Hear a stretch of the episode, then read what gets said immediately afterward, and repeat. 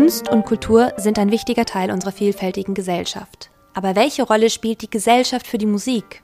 In unserer zweiten Staffel sprechen wir über Vielfalt und Diversität aus der Perspektive des klassischen Musikbetriebs. Wie setzt sich die Musikszene mit diesen Themen auseinander? Darum geht's in Generation Einheit, der Podcast. Welcome back, liebe Zuhörerinnen und Zuhörer. Wir freuen uns sehr, heute ähm, mit der zweiten Folge unserer zweiten Staffel ähm, zu starten. Und heute geht es um soziale Milieus und inwieweit der klassische Musikbetrieb, der klassische Konzertbetrieb und auch die Musikschulen, die es in Deutschland so gibt, darauf eine Antwort finden. Verena und ich sind ja letzte Woche nach Ludwigshafen gefahren. Ich arbeite ja da, wie ihr wisst, als Klavierlehrerin an der Musikschule. Edi hat auch einen Bezug zu Ludwigshafen, mhm. nämlich welchen? Ich habe mal zwei Jahre dort gewohnt und ähm, in der Schützenstraße. Schützenstraße 8 und überm äh, Bäcker. Ja. Und irgendwann war das E abgegangen, das weiß ich noch, das Ä abgegangen. Bäcker. so wurde auf einmal ganz schweizerisch. ja, und ähm, äh, was ist denn Ludwigshafen eigentlich für eine Stadt? Wie würdest du denn die Stadt beschreiben so? Ich finde Ludwigshafen eine wirklich, muss ich wirklich sagen, unterschätzte Stadt. Wirklich. Eine Perle. Ja, es ist keine Perle, nein, aber ich finde es eine wirklich, passt zum Thema, eine sehr vielfältige Stadt. Mhm. Und das macht die Stadt so spannend und wie ich finde auch sehr, sehr lebendig. Und das merke ich auch ganz, ganz äh, stark so in meiner Klavierklasse, dass da ganz, ganz unterschiedliche Kinder und auch Erwachsene Inwiefern ähm, in die Musikschule kommen. Bezüglich ihrer kulturellen Herkunft, ihres unterschiedlichen Alters und ähm, auch ihres sozialen Milieus. Mhm. Und ähm, vor dieser Herausforderung stehe ich, aber steht auch die Musikschule. Und das Orchester dort, die und Staatsphilharmonie Rheinland-Pfalz. Und die Staatsphilharmonie Rheinland-Pfalz hat eine Stelle geschaffen, die einzigartig in Deutschland ist. Nämlich, sie hat einen Diversitätsbeauftragten genau, eingestellt also Diversitätsagent der Staatsphilharmonie. Heißt das Agent? Das ist ja cool. Voll cool. Das ist richtig cool. Ich möchte auch Klavieragentin sein. Klavieragent. Also wir haben André Oellner auf der einen Seite, Diversitätsbeauftragter. Und wen haben wir noch? Angela Bauer ist ähm, ja, Schulleiterin der Städtischen Musikschule Ludwigshafen. Äh, war zuvor auch lange Zeit im Kollegium als Lehrkraft tätig und ist auch in Ludwigshafen sozial und politisch sehr, sehr engagiert ähm, kennt sich also sehr, sehr aus mit der Gesellschaft in Ludwigshafen und ähm, hat also schon vor Jahren eigentlich festgestellt, dass die Institution Musikschule darauf reagieren muss, ne, weil sie eigentlich so, wie sie, wo die Musikschule eigentlich bisher so besteht, ähm, werden wir nachher nochmal hören, ähm, eigentlich so gar nicht der Vielfalt in der Gesellschaft auch gerecht werden kann ne? und da vielleicht sogar Kinder oder auch äh, Schüler exkludiert werden. Ihr habt da irgendwie so eine Art, sie hat ein neues Konzept äh, für die Musikschule entwickelt, beziehungsweise möchte das gerne umsetzen. Kannst du es vielleicht ganz kurz erklären, was, mhm. was mit diesem Konzept gemeint ist? Sie hat damals das Buch gelesen von dem Andreas Dörner und zwar Musikschule neu erfinden, indem er also Ideen für ein Musizierlernhaus so vorstellt. Und in Kooperation mit Andreas Dörner ist er die letzten Jahre, oder das ist auch immer noch im Prozess, entsteht da gerade oder werden gerade ganz neue Konzepte in die Musikschule ähm, integriert.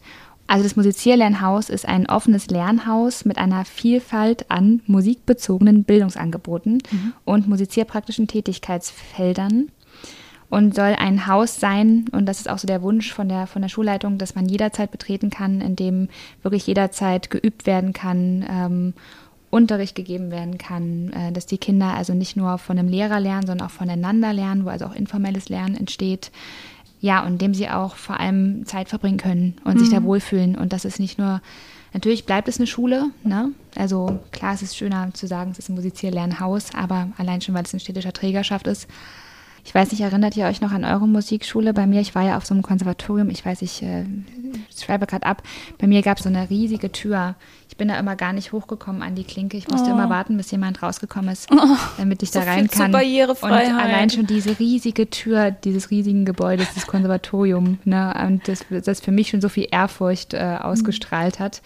Also das ist eigentlich eine schöne Vorstellung, dass eine Musikschule auch ein Ort ist, an dem man sich einfach wohlfühlt ein und offener Raum. Ähm, einfach einen offenen Raum hat, wo mhm. es Räume gibt, ähm, also nicht nur Musizierräume, sondern auch Aufenthaltsräume und das ist gerade alles am Werden und das kann ähm, die Angela Bauer nachher nochmal im Detail viel besser erklären. Genau, sie erklärt dann auch vor allem, was das eigentlich mit Vielfalt auch zu tun hat, wie inwiefern das auf die vielfältige Gesellschaft reagiert. Und der André Oellner ist der Diversitätsagent, der Diversitätsbeauftragte der Staatsphilharmonie Rheinland-Pfalz. Und wir fanden das, wir fanden das sehr spannend, auch mit ihm zu sprechen darüber, wie er auf die sich immer ändernden und wandelnden Anforderungen unserer Gesellschaft reagiert, um ja, der Diversität und der Vielfalt in unserer Gesellschaft gerecht zu werden. Mhm. Und was Musikschule und Dinosaurier miteinander gemeinsam haben, das erklärt uns jetzt Angela Bauer.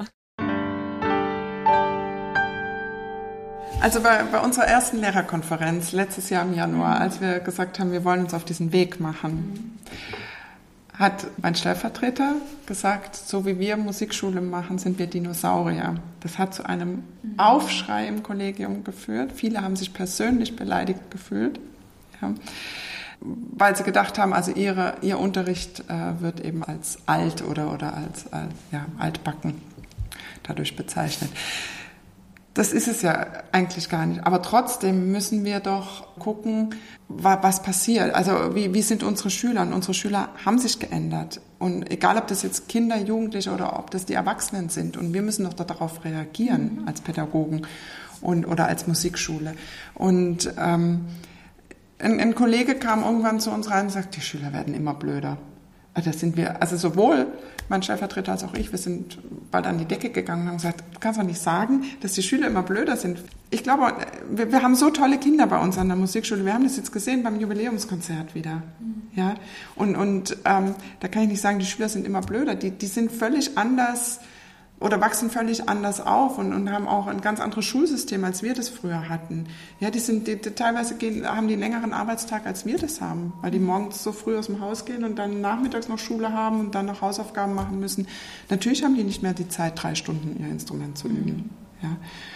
Und ich finde, wir müssen darauf, darauf reagieren. Deswegen eben auch diese, diese Vision, ähm, eine Musikschule zu haben, wo die Kinder eben oder die, die, die Schüler, egal jetzt welchen Alters, auch hier üben können, nachmittags hier ihre Zeit verbringen können, einen Raum haben, wo sie auch ihre Hausaufgaben machen können, ja, wo sie einfach da sind, sich treffen können mit ihren Freunden, wir da sind, wir das Musikalische begleiten können und so, ja. Es gibt ja diesen schönen Spruch, äh, nichts ist schwerer abzulegen als alte Gewohnheiten. Es ist aber auch ein, ein generell strukturelles Problem. Also Ludwigshafen hat, glaube ich, aktuell einen Anteil von Migrationshintergrund von 54 Prozent. Also es gibt keine Mehrheitsgesellschaft mehr in der Stadt. Und ich habe gerade letzte Woche den neuen statistischen Jahresbericht der Stadt gelesen, also wie statistisch über die Bevölkerung berichtet wird. Und was mir seit Jahren auffällt, ist, dass man da immer noch nach dem Stand von vor 2006 berichtet. Also 2006 wurde diese vom Statistischen Bundesamt diese Messgröße Migrationshintergrund eingeführt. Ähm, seit einigen Jahren wird auch das mittlerweile kritisch beäugt, weil es auch als diskriminierend äh, zu verstehen ist. Und ähm, ich frage mich, warum man in der Stadt immer noch nach Inländern und Ausländern sortiert, äh, warum man nicht differenzierter auf die, auf die Stadtgesellschaft schaut. Und jetzt komme ich zur Musikschule warum die strukturellen Voraussetzungen dafür, dass vieles an Musikkultur, was in der Stadt beheimatet ist, gar nicht unterrichtet werden kann. Also weil viele Musizierende ähm, die die äh, formalen Voraussetzungen nicht erfüllen, um überhaupt angestellt werden zu können. Also man schaut auch nicht auf die Qualität des Unterrichts an sich. Ne, ich muss einen bestimmten Abschluss vorweisen können, damit ich überhaupt angestellt werden kann. Und es gibt aber kaum Studiengänge, die das ermöglichen. Also in dem Fall sprechen wir über Rassismus, das ist ein struktureller Rassismus. Und ich arbeite für einen Landesbetrieb, das muss man vielleicht an der Stelle noch dazu sagen. Also die Staatsphilharmonie ist ein Landesbetrieb, kultureller Player in der Stadt und dementsprechend schaue ich auch immer ein bisschen von außen auf das, was in der Stadt geschieht. Und ich frage mich, warum in, gerade in einer Stadt wie Ludwigshafen dieses Thema, also man hat schon fast das Gefühl, konsequent verweigert wird, um es mal ganz deutlich zu sagen. Ja, mich wundert es, dass wir nur 54 Prozent ähm, Migrationshintergrund, Migrations ja, zweite, dritte gedacht, Generation wird ja überhaupt nicht davon erfasst. Wie jetzt ein, ein Mensch sich selbst versteht oder ein Mensch von außen gelesen wird in der zweiten, dritten Generation, äh, das wird statistisch überhaupt nicht abgebildet und diese sich immer mehr diversifizierende Stadtgesellschaft äh, wird, gar nicht, wird gar nicht adäquat erfasst. Wir hatten Jubiläum 60 Jahre, äh, Jubiläum, ähm, 60 Jahre Anwerbeabkommen und äh, Musik aus dem geografischen Gebiet der Türkei ist seit 60 Jahren Teil von Musikkultur in Deutschland, oftmals nicht sichtbar, aber es ist Teil von Musikkultur in Deutschland. Und also ich frage immer wieder, sind 60 Jahre nicht eigentlich genug, um zu sagen, es ist auch deutsche Musikkultur? Wäre es jetzt nicht langsam mal an der Zeit, das auch irgendwie auch strukturell abzubilden? Mhm. Es gibt in Mannheim-Ludwigshafen, ich glaube, über 1500, allein über 1500 Barlamer-Spieler, die alle in Parallelstrukturen unterrichtet werden. Und äh, die Frage, die ich mir auch schon länger stelle, ist, ist das Kind nicht schon längst in den Brunnen gefallen? Und äh, weil, äh, also es gibt keinen Bedarf. Also warum soll man diese Strukturen jetzt auflösen aus deren Sicht? Mhm. Es funktioniert doch. Und warum sollte man das jetzt ummodeln und das an eine kommunale Musikschule andocken? Was ist denn eigentlich Diversität? Diversität ist eigentlich ein, also wenn es jetzt um Themen wie, wie Integration geht, ist es ein Paradigmenwechsel. Also, dass man nicht mehr defizitorientiert auf andere Menschen schaut, die anders sind als ich oder als eine vermeintliche Mehrheitsgesellschaft, äh, sondern dass man das, was Menschen an, an Ressourcen und, und, Möglichkeiten mitbringen, dass man das als, ja, als ähm, Benefit für die Gesellschaft betrachtet. Mhm. Ähm, dass man jetzt zum Beispiel, um, um auf den Musikunterricht zu schauen, dass man nicht versucht, ein Angenommen, ich stehe als Lehrer vor einer Klasse mit äh, mehrheitlich mit Kindern mit Migrationsbezug, die alle möglichen musikkulturellen Hintergründe von zu Hause vielleicht, vielleicht ist es auch zugeschrieben, schreibe ich Ihnen das zu, musikkulturellen Hintergründen mitbringen, die ich weder kenne und von denen ich weder weiß, äh, was das ist, noch wie ich damit auch im Unterricht umgehen kann, dann wäre Diversität eigentlich ein, ein Unterricht, der das alles mit aufgreift und als Teil der neuen Normalität in Deutschland begreift. Und im Orchesterbetrieb?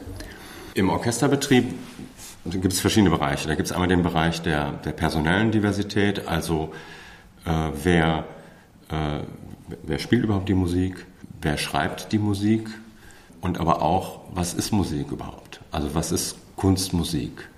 Äh, wie denke ich über Musik nach, welches Verständnis habe ich ähm, und aus welchem kulturellen Kontext heraus denke ich Musik. Und bin ich in der Lage, auch vielleicht verschiedene Kontexte miteinander zu verbinden. Jetzt haben wir sehr viel über Diversität gesprochen in Bezug auf die, ähm, auf die Herkunft der einzelnen Menschen, also auf den, die Ethnie, sage ich mal so, auf den, auf den kulturellen Hintergrund. Jetzt möchte ich ganz gerne nochmal auf soziale Milieus ähm, ansprechen und vielleicht auch in dem Fall ähm, bei dir, André, im Orchester. Wie erreiche ich denn Menschen? Wie bekomme ich die dazu, ins Konzert zu kommen? Oder was ist da der Hintergrund von Diversität? Es ist ein Trugschluss zu denken, wir machen ein Sonderprojekt und füttern die Leute quasi an, damit sie dahin kommen, wo wir sie vermeintlich eigentlich haben wollen, nämlich im Abokonzert. Das funktioniert auch nicht. Und ähm, Orchester können höchstens anfangen zu verstehen, dass sie unterschiedliche Angebote an unterschiedliche Gruppen richten können. Ähm, und dass sie sich vielleicht, und, und das ist so ein Modell, was wir jetzt im letzten Jahr auch entwickelt haben, dass sie eigentlich anfangen, sich zunehmend modular zu verstehen. Also dass man sich vielleicht auch von diesem Begriff, der historisch besetztes Orchester, verabschiedet und ähm, meinetwegen den Begriff Klangkörper verwendet und sagt, äh, äh, es gibt einen modularen Klangkörper mit verschiedenen Sektionen, die verschiedene Expertisen äh, in der Art Kunstmusik oder Musik überhaupt zu spielen, ähm, die dazu befähigt sind. Und wenn es dann noch Verstärkung braucht aus dem Klangkörper, dann kommen andere dazu. Das kann also das, das kann das gesamte klassische Spektrum von meinetwegen von Renaissance-Musik bis zum spätromantischen und auch zur neuen Musik, aber eben auch Popularmusikstile und, und aber eben auch nicht westliche Musikkonzepte beinhalten. Das Musizierende in Orchestern anfangen, sich wieder mehr mit der Gesellschaft, also auseinanderzusetzen. Das, das derzeitige Modell lädt doch sehr dazu ein, sich in seine eigene Kaste zurückzuziehen, was ja auch nochmal dadurch verstärkt. Also als ich im Orchester angefangen habe zu arbeiten, war ich erstaunt zu lernen, dass, das war mir auch nicht klar, dass viele Musizierende in Orchestern Kinder von Menschen sind, die ebenfalls schon im Orchester gearbeitet haben.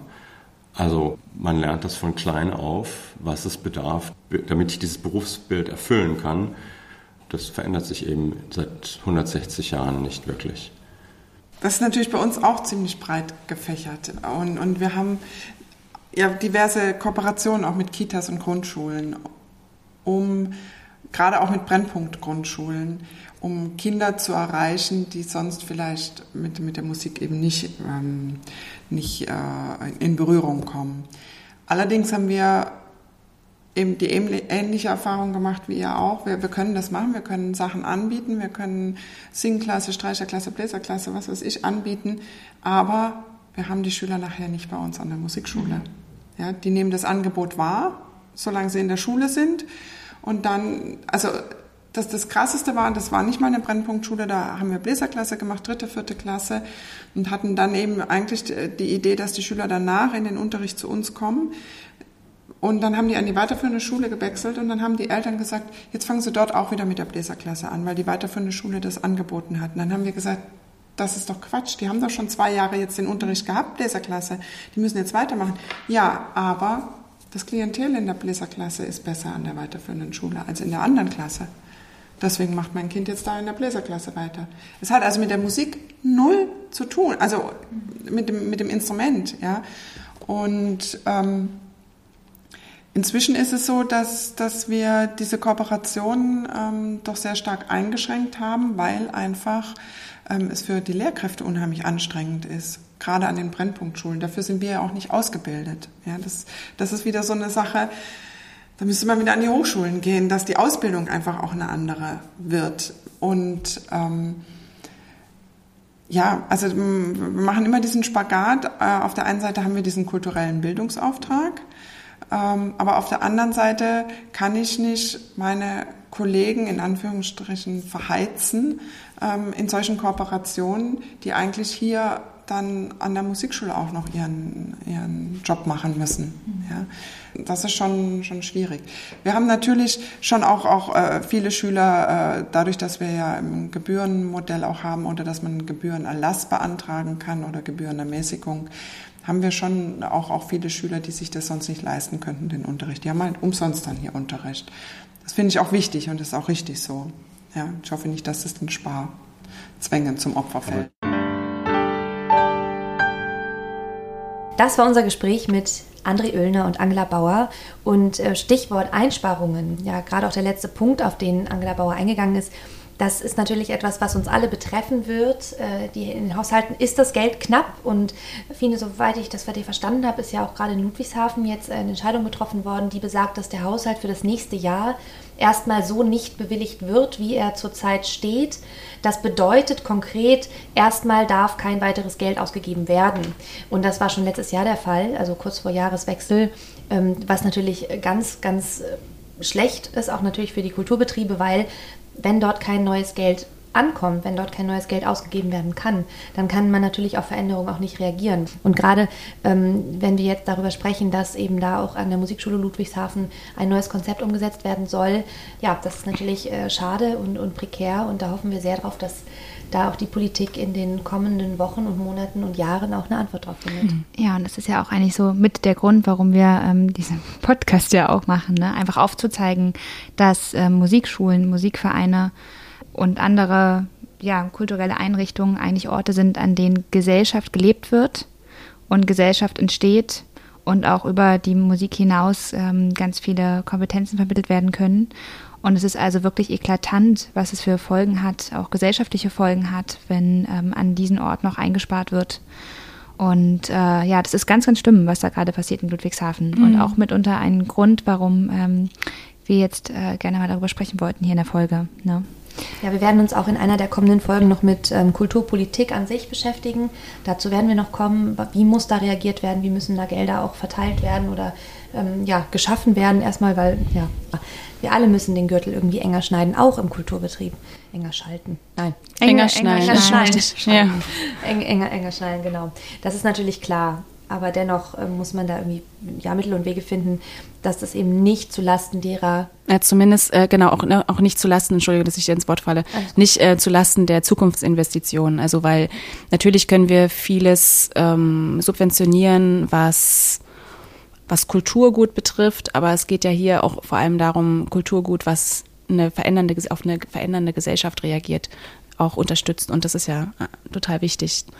Vielleicht können wir das nochmal ein bisschen konkreter fassen. Das war jetzt auch alles ein bisschen abstrakt. Ähm, das, was jetzt Öllner und Bauer gesagt haben zur Musikschulausbildung und so, wie habt ihr das eigentlich bei euch in eurer eigenen Musikschulausbildung erlebt? Habt ihr das Gefühl, dass das irgendwie ähm, zur Gesellschaft gepasst hat? Also das, das Haus Musikschule, die Ausbildung Musikschule? Fine, du warst am Konservatorium in Halle, du hast es vorhin schon mal mhm. anklingen lassen mit dieser genau. riesigen Tür. Und das ist ja auch das, was ich ähm, immer wieder sage, ähm, hat ja jetzt auch jeder mitbekommen, der seit Staffel 1 hört, dass ich ja auch einen kirchenmusikalischen Background habe. Nein, aber dass ich ja wirklich äh, zeitgleich kirchenmusikalisch sehr, sehr geprägt wurde oder dass ich ja auch in der, in der Gemeinde immer im Chor war und im Orchester war und über die Musik da ganz viel äh, Leben auch stattfand, ganz viel ähm, gesellschaftliches Leben auch eigentlich stattfand.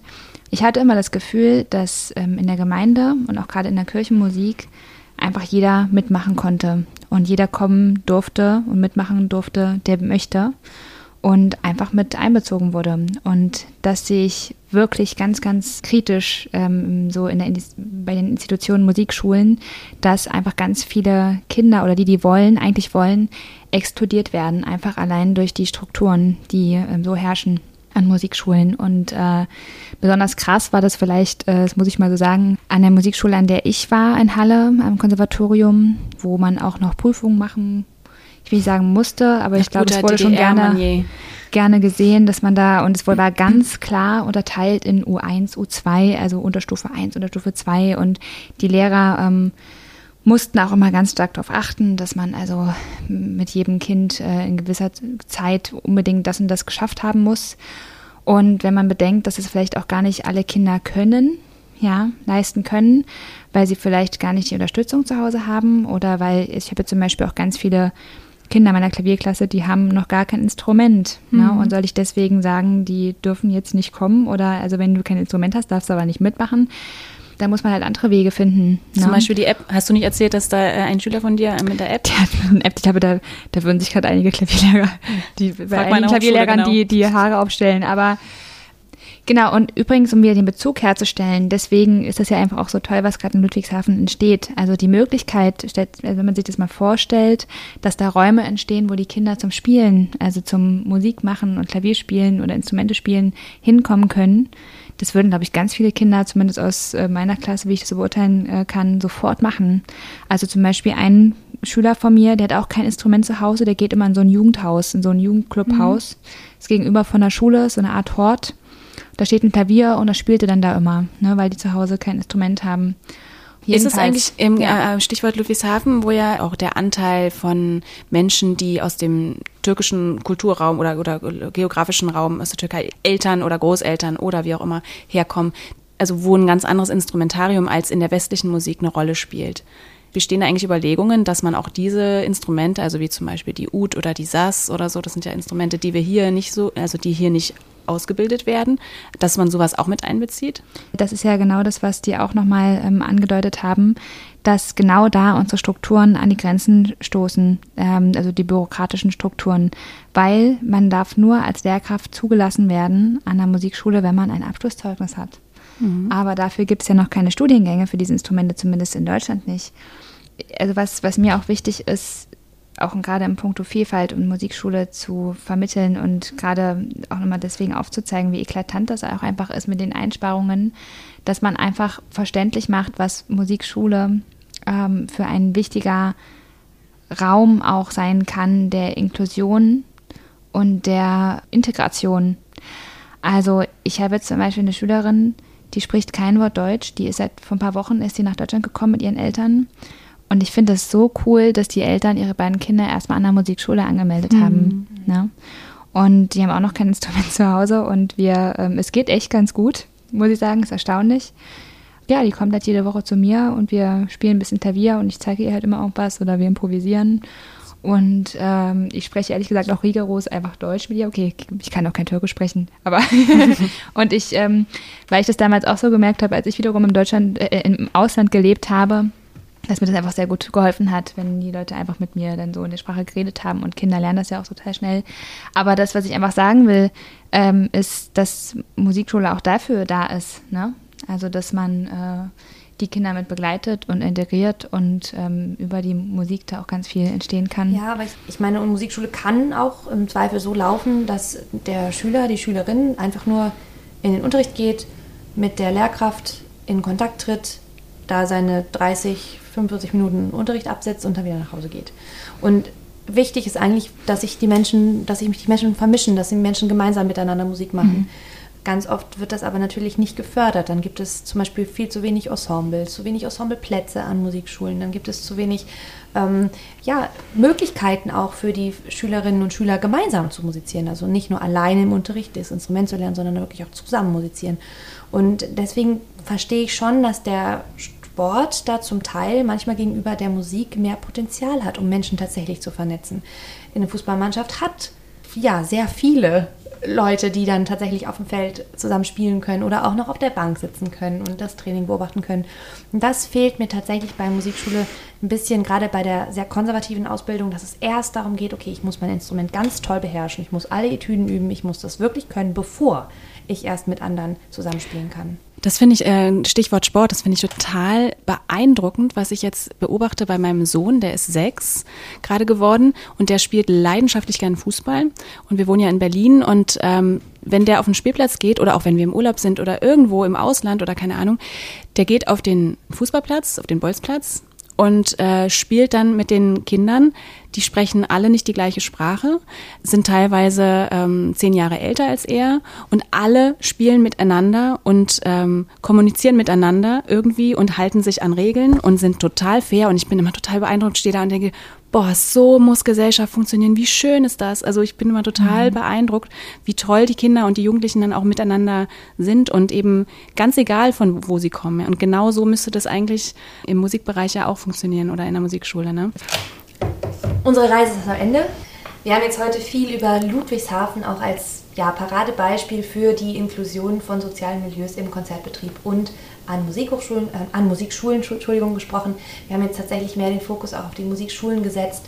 Ähm, das hat sich einfach so ergeben. Bestimmt kommen wir zu einem anderen Zeitpunkt auch nochmal darüber, nochmal näher auf den Konzertbetrieb auch einzugehen, was das betrachtet. Ja, wir freuen uns, dass ihr heute zugehört habt, dass ihr heute dabei wart. Lasst, euch, lasst uns gern eure Kommentare, Anregungen, Ideen da. Wir freuen uns über eure E-Mail an generationeinheit.gmail.com oder auch schreibt uns gerne eine Nachricht über Instagram oder Facebook, ganz wie ihr mögt. Wir freuen uns auf die nächste Folge, da geht es nämlich ums Thema Inklusion. Lasst euch überraschen. Wir freuen uns auf jeden Fall von euch zu hören. Tschüssi!